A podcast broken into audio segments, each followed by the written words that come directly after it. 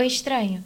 O meu nome é Thaís e esse é o oitavo episódio do Serei Seus Olhos, um podcast que nasceu para ser calmaria no meu caos e luz para quem não enxerga com os olhos.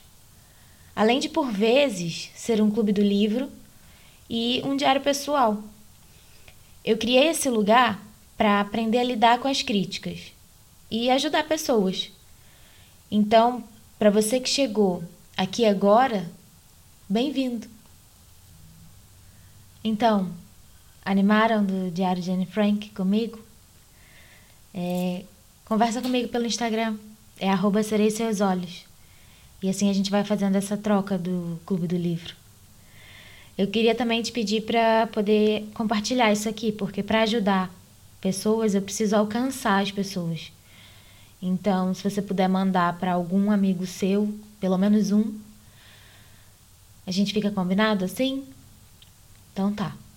Outra coisa que eu falo em todo episódio que eu acho que é sempre importante falar é da importância de comprar os livros, porque os autores e as editoras, eles precisam ser valorizados, tá?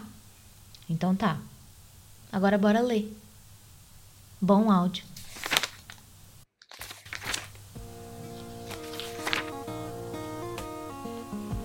O Diário de Anne Frank, segunda parte. Sábado, 20 de junho de 1942. Querida Kitty, deixa-me começar imediatamente. Nesse domingo está tudo tranquilo. Meu pai e minha mãe saíram e Margot foi jogar ping-pong com outros jovens à casa de uma amiga. 3. Eu também tenho jogado muito ping-pong ultimamente.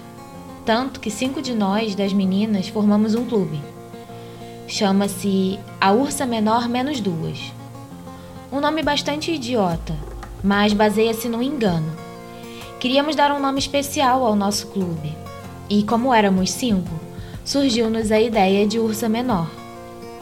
Pensávamos que era formada por cinco estrelas, mas afinal estávamos enganadas. Tem sete, como a ursa maior, o que explica parte de menos duas. Ilse Wagner tem um conjunto de ping-pong e os Wagners deixam-nos jogar na sua grande sala de estar sempre que queremos.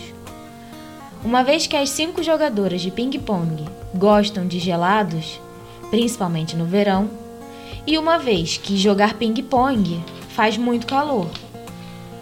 Os nossos jogos terminam geralmente com uma visita à sorveteria. Uma que admite judeus. A Oasis ou a Delphi. Há muito que, nos deixamos de, que nós deixamos de procurar dinheiro nas nossas malas. A maior parte das vezes, há lá tanta gente que conseguimos encontrar algum jovem generoso, nosso conhecido ou um admirador que nos ofereça um sorvete. Às vezes comemos mais do que conseguimos comer numa semana. Provavelmente estás um pouco surpreendida por me ouvir falar de admiradores, numa idade tão tenra. Infelizmente, ou não, conforme o caso, esse hábito parece estar florescente na nossa escola. Assim que um rapaz pergunta se pode me acompanhar de bicicleta até em casa e começamos a falar, nove vezes em cada dez posso ter a certeza de que ele se apaixonará imediatamente por mim e não me tirará os olhos de cima um só segundo. O seu ardor acaba por arrefecer, principalmente porque eu ignoro os seus olhares apaixonados e sigo meu caminho, pedalando jovialmente. Se o caso se tornar tão mal que ele comece a divagar sobre pedir autorização ao meu pai, eu inclino ligeiramente a bicicleta a minha mala da escola cai e o jovem sente-se obrigado a descer da bicicleta para apanhar. Entretanto, eu já desviei a conversa para outro assunto. Esses são os de tipo mais inocentes. É claro, há aqueles que mandam beijos e tentam me segurar pelo braço, mas esses estão definitivamente a bater na porta errada. Desço da bicicleta ou me recuso a continuar na companhia deles ou ajo como se me sentisse insultada e digo-lhes em termos que não deixem dúvidas para continuarem o seu caminho sem mim. E pronto. Assentamos assim as bases para nossa amizade. Até amanhã. Tua Anne. Domingo, 21 de junho de 1942. Querida Kitty, toda a nossa turma treme como varas verdes. A razão, claro, é a próxima reunião, na qual os professores decidirão quem passará de ano e quem reprovará. Metade da turma está a fazer apostas. GZ e eu rimos até nos doer a barriga dos dois rapazes atrás de nós, CN e Jacques Cosernot, que apostaram todo o dinheiro que pouparam para as férias. De manhã até a noite só se ouve: Tu vais passar, tu não vai passar. Não, não vou passar. Sim, sim, vou sim. Não, não vou. Não vou, vou sim. Nem os olhares suplicantes de G, nem as minhas explosões iradas os conseguem acalmar. Se me perguntassem a minha opinião, há tantos burros que cerca de um quarto da turma devia reprovar. Mas os professores são criaturas muito imprevisíveis. Talvez dessa vez, para variar, sejam imprevisíveis na direção certa. Não estou muito preocupada com as minhas amigas e comigo. Nós vamos passar. A única disciplina que não tenho tanta certeza é matemática. De qualquer forma, a única coisa que podemos fazer é esperar. Até lá, vamos dizendo umas às outras para não perder o ânimo. Me dou bastante bem com todos os professores. São nove sete homens e duas mulheres. O Sr. Kissing, o velho bota de elástico que dá aulas de matemática, esteve zangado comigo imenso tempo por causa de eu falar muito. Depois de vários avisos, passou-me trabalhos de casa extra. Uma redação com o tema Uma Tagarela. Uma tagarela? O que é que se pode escrever sobre isso? Vou me preocupar mais tarde, decidi. Tomei nota do trabalho no caderno Coloquei-o na bolsa e tentei ficar calada. Nessa noite, depois de terminar o resto dos trabalhos de casa, reparei no apontamento sobre a redação. Então comecei a pensar no assunto enquanto mordiscava a ponta da minha caneta de tinta permanente.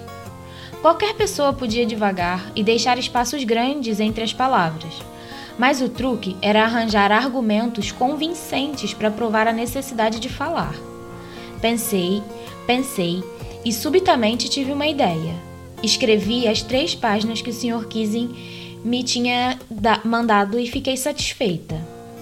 Argumentei que falar é uma característica feminina e que faria o meu melhor para tentar controlar, mas que nunca conseguiria me livrar desse hábito, uma vez que minha mãe falava tanto como eu. Se não mais. E não há muito que uma pessoa possa fazer quanto às características herdadas, não é mesmo? O Sr. Kinsey achou graça dos meus argumentos, mas quando continuei a falar durante a aula seguinte, ele me passou uma segunda redação. Dessa vez era sobre o tema Uma Tagarela Incorrigível. Entreguei, e o Sr. Kinsey não teve razão de queixa durante duas aulas inteiras. Contudo, durante a terceira aula, ele finalmente explodiu. Anne Frank, como castigo por falar na aula, escreva uma redação intitulada Quá, Quá, Quá, disse a menina tagarela. A turma rebentou em gargalhadas. Tive de me rir também, embora já tivesse praticamente esgotado a minha imaginação sobre o tema das tagarelas. Era a altura de encontrar outra coisa qualquer, algo original. A minha amiga Sunny, que é boa em poesia, se ofereceu para me ajudar a escrever a redação do princípio ao fim em versos. Dei saltos de alegria. Kissing estava a tentar fazer pouco de mim com esse tema ridículo, mas eu trataria de que o feitiço se voltasse contra o feiticeiro. Então terminei o meu poema. E estava lindo. Era sobre uma mãe pata e um pai cisne, com três patinhos bebês que foram mordidos até a morte pelo pai por gasnarem demais. Felizmente, Kissing aceitou a piada da melhor maneira. leu o poema à turma, acrescentando os seus próprios comentários, e também a várias outras turmas. Desde então, ele tem me permitido falar e não me passou mais trabalhos de casa extra. Pelo contrário, ultimamente Kizin está sempre a dizer piadas. Assinado Tua Anne. Quarta-feira, 24 de junho de 1942. Querida Kitty, o tempo está abrasador. Anda toda a gente ofegante e a bufar, e com esse calor tenho que ir a pé para todo lado. Só agora me apercebo que como são agradáveis os elétricos, mas nós, os judeus, já não temos autorização para utilizar esse luxo. Os nossos pés têm que bastar. Ontem, à hora do almoço, tive consulta no dentista, em Jean Luikenstraat. Fica muito longe da nossa escola, que é em Stadis... Caraca. Stadistin-Mertuin, né? à tarde, quase adormeci na secretária. Felizmente, as pessoas oferecem-nos automaticamente qualquer coisa para beber. A assistente do dentista é muito simpática. O único meio de transporte que nos resta é o barco. O homem do barco em Joseph Israelkade levou-nos até o outro lado quando lhe pedimos. Não é culpa dos holandeses que os judeus estejam a passar por tempos tão difíceis. Quem me dera não ter que ir à escola. Me roubaram a bicicleta nas férias de Páscoa e o papai deu a bicicleta da minha mãe a uns amigos cristãos para que aguardassem. Graças a Deus que estão quase a começar as férias de verão. Mais uma semana e o nosso tormento termina. Ontem de manhã aconteceu uma coisa inesperada. Quando estava a passar pelos suportes das bicicletas, eu ouvi chamar pelo meu nome. Me virei e ali estava o rapaz simpático que eu conheci na tarde anterior na casa da minha amiga Vilma é primo, em segundo grau de Vilma. Eu costumava achar Vilma simpática, e até é, mas ela só fala de rapazes e isso torna-se aborrecido. Ele aproximou-se de mim, algo timidamente, e apresentou-se como sendo Hello Silberberg. Fiquei um pouco surpreendida e sem saber o que ele ia querer, mas não demorei muito. Descobri. Perguntou-me se eu não me importava que ele me acompanhasse à escola. Se vais nessa direção, podemos ir juntos. Eu respondi. E assim caminhamos juntos. Hello tem 16 anos e conta muito bem todo tipo de história engraçada. Eu estava novamente à espera essa manhã e imagino que o mesmo acontecerá daqui para frente. Assinado Tua N. Quarta-feira, 1 de julho de 1942. Querida Kitty, até hoje não consegui, honestamente, arranjar tempo para te escrever. Estive com amigos todo dia na quinta-feira, tivemos visitas na sexta e assim foi até hoje. Hello e eu nos temos conhecido bastante bem um ao outro nessa última semana e ele, e ele me contou muito da sua vida. É de Gelsenkirchen e vive com os avós. Os pais estão na Bélgica, mas não há forma dele chegar lá. Hello tinha uma namorada chamada Úrsula. Também a conheço. É perfeitamente doce e perfeitamente enfadonha. Desde que me conheceu, Hello apercebeu-se de que, ao lado de Úrsula, quase adormecia. Por isso eu sou uma espécie de tônico energético. Nunca sabemos as coisas para que servimos, não é? Jacques passou cá a noite de sábado. Domingo à tarde, ela estava na casa de Hannely, e eu estava aborrecida de morte.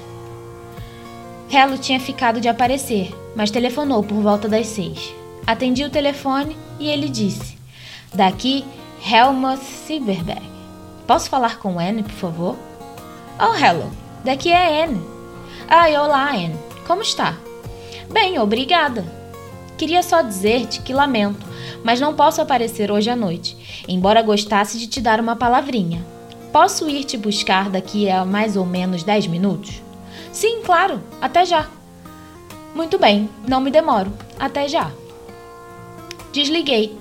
Mudei rapidamente de roupa e arranjei o cabelo. Eu estava tão nervosa que me debrucei na janela à espera dele. Por fim, ele apareceu. Milagre dos milagres, eu não corri pelas escadas, mas esperei calmamente até ele tocar a campainha. Desci para abrir a porta e ele foi direto ao assunto. Anne, a minha avó acha que és demasiado nova para andarmos a sair regularmente. Diz que eu devia ir até a casa dos Lowenbecks, mas provavelmente já sabes que já não ando com a Úrsula. Não, não sabia. O que aconteceu? Discutiram? Não, nada disso. Eu disse a Úrsula que não éramos adequados um para o outro e que, portanto, era melhor acabarmos mas que ela continuava a ser bem-vinda na minha casa e eu esperava continuar também a ser bem-vindo na casa dela. Na verdade, pensava que Úrsula andava a ver outro rapaz e acabei por tratá-la como tal. Mas não era verdade. E depois, meu, depois o meu tio disse que devia pedir-lhe desculpas. Mas claro, que não me apeteceu. E foi por isso que eu acabei com ela.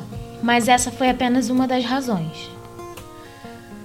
Agora, a minha avó quer que eu saia com a Úrsula e não contigo, mas eu não concordo e não vou fazer.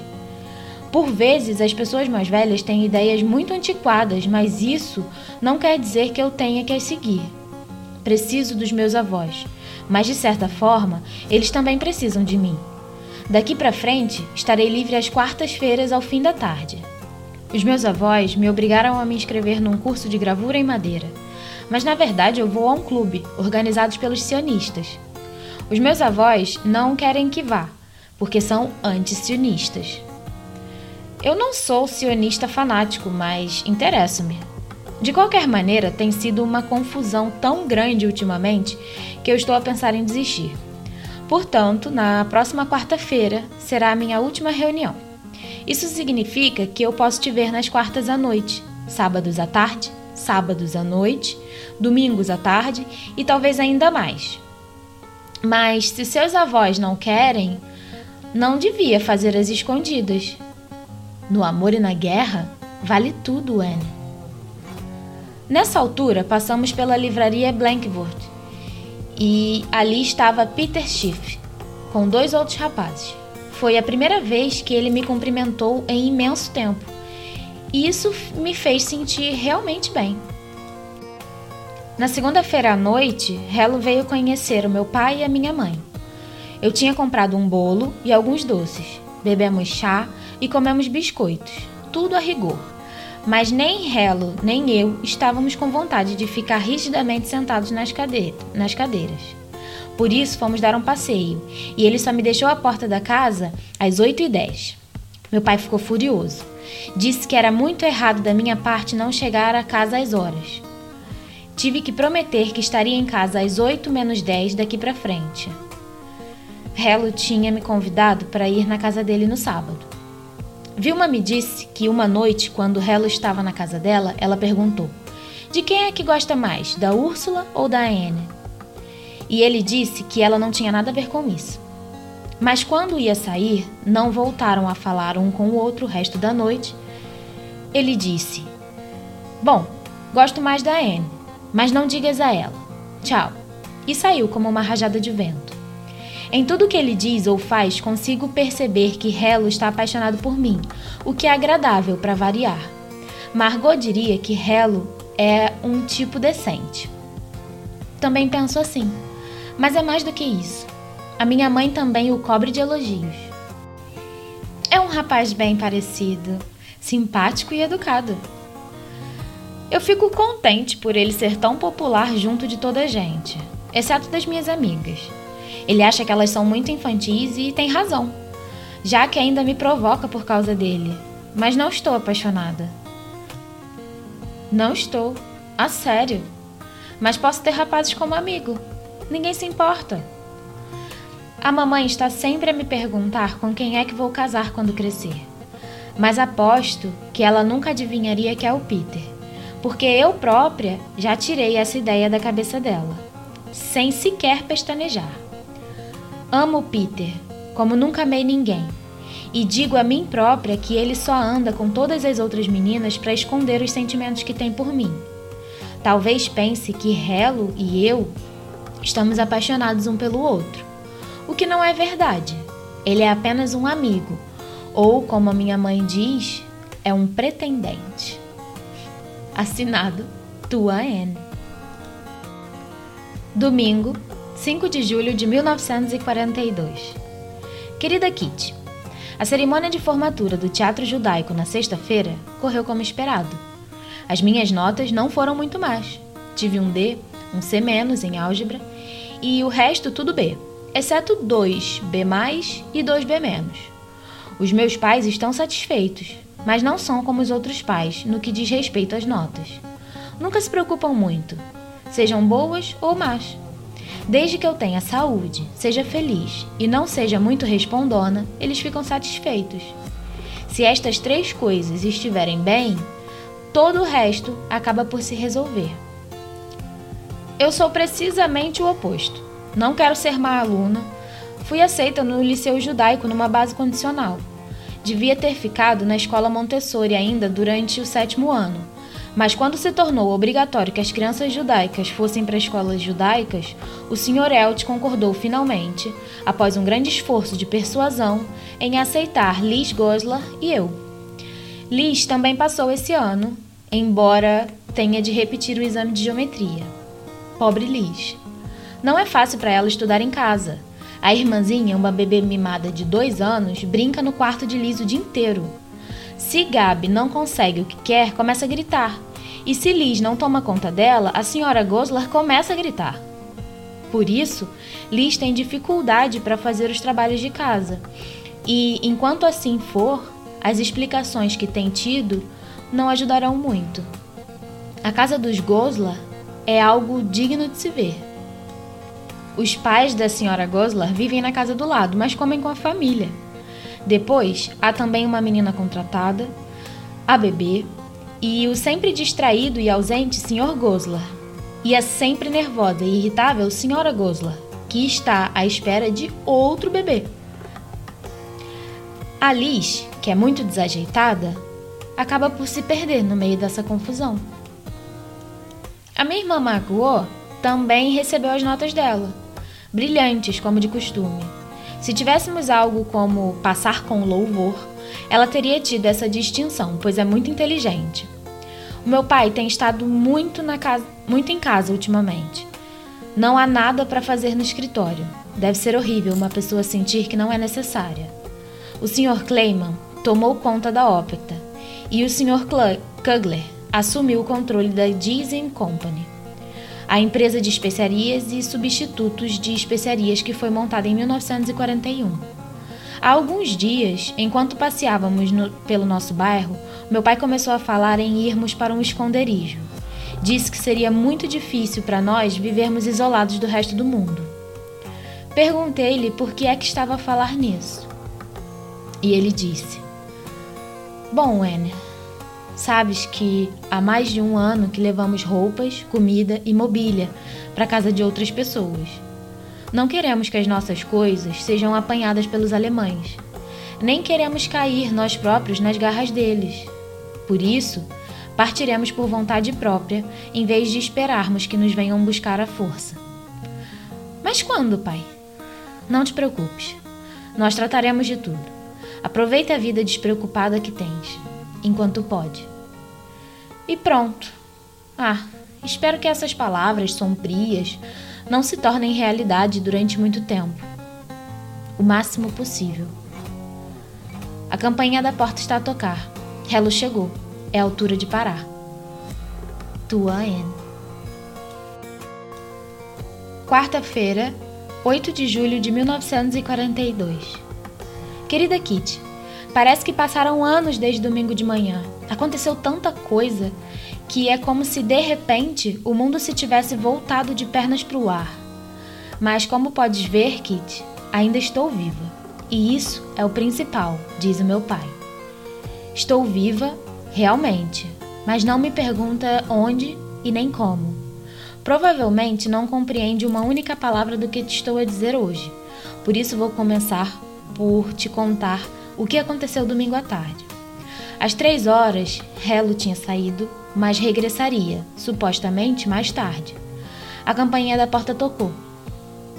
Eu não a ouvi, uma vez que estava na varanda a ler preguiçosamente ao sol. Um pouco depois, Margot apareceu à porta da cozinha com um ar muito agitado. Anne, o papai recebeu uma convocatória da SS. A mamãe foi falar com o Sr. Vandam. O Sr. Vandam é sócio do papá e um bom amigo. Eu fiquei atordoada. Uma convocatória. Toda a gente sabe que, o que isso significa. Visões de campos de concentração e celas solitárias me passaram pela mente. Como podíamos deixar papá partir para um destino desses?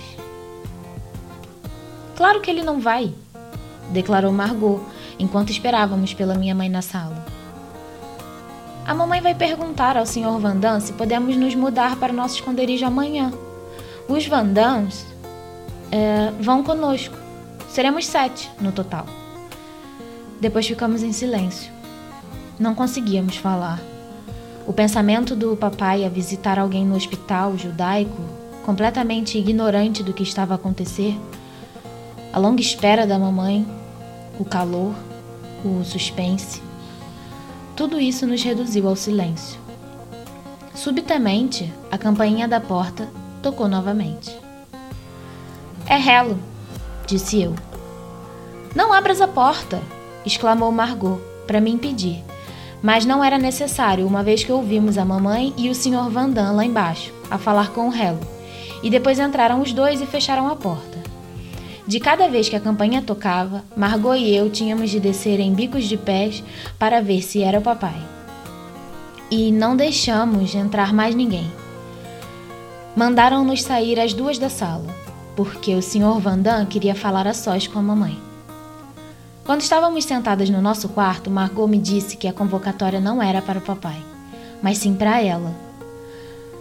Com esse segundo choque, eu comecei a chorar. Margot tem 16 anos. Segundo parece, querem mandar embora, sozinhas, as meninas da idade dela. Mas graças a Deus que ela não vai. Foi o que a mamãe disse. E devia ser isso que o papai queria dizer quando me falou em irmos para um esconderijo. Esconderijo. Onde a gente poderia se esconder? No campo? Numa casa? Numa cabana? Quando? Onde? Como? Essas eram perguntas que eu não podia fazer, mas que não me saíam da cabeça. Margot e eu começamos a arrumar os nossos pertences mais importantes numa sala da, da escola.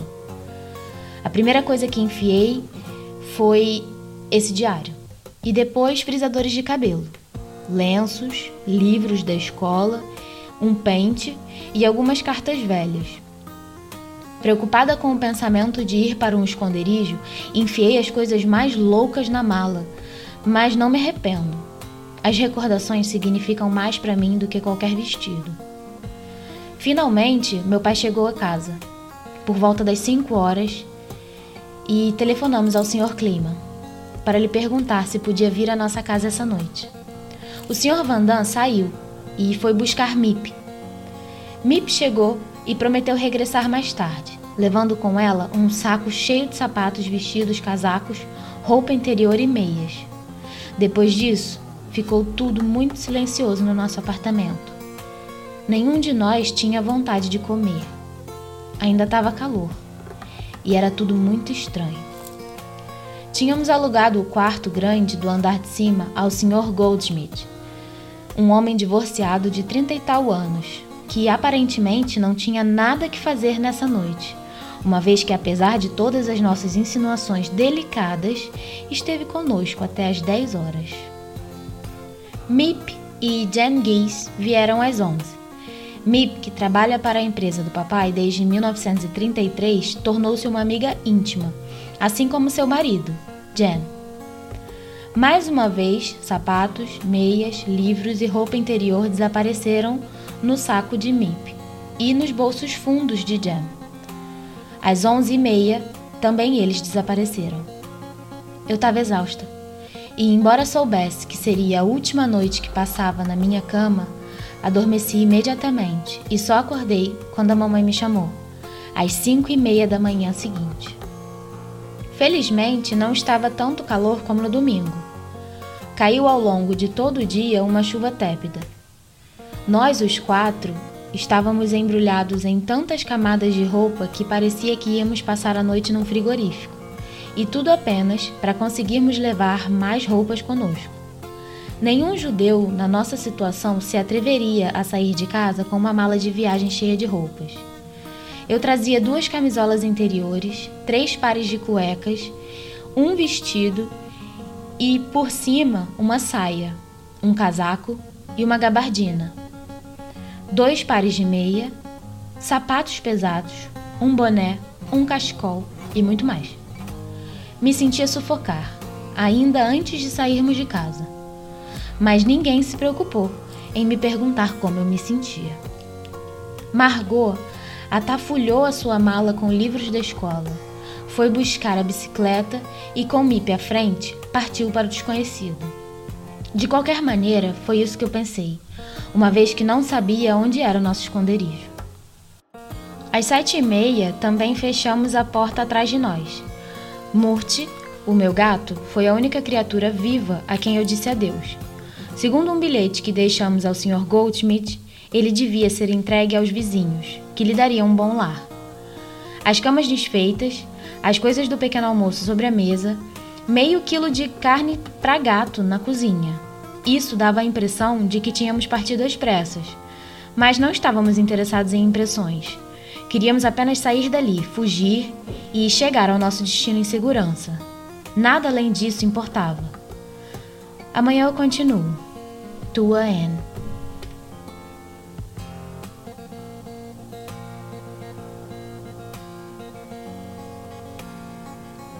É estranho. Acaba aqui. Até a próxima, tá bem?